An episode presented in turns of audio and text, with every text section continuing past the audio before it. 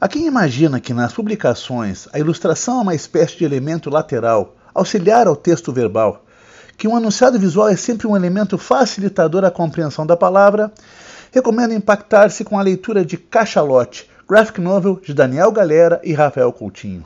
Desmistificando que os gêneros associados aos quadrinhos permitem uma leitura simplificada, Galera e Coutinho produzem uma narrativa extremamente complexa, seja na construção múltipla do enredo, seja na elaboração das imagens, surpreendentes a ponto de, após o mergulho, uma das personagens estar em uma piscina na companhia de uma enorme baleia dentada.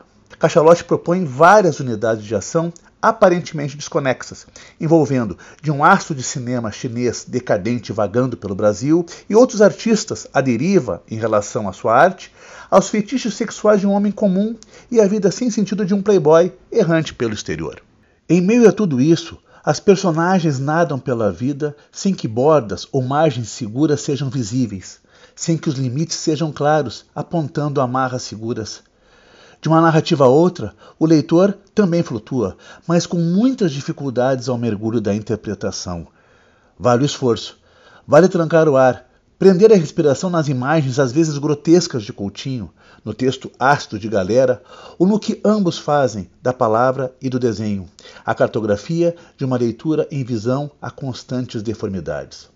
Cachalote, de Daniel Galera e Rafael Coutinho, é da Companhia das Letras. É o nosso Lombada Frente.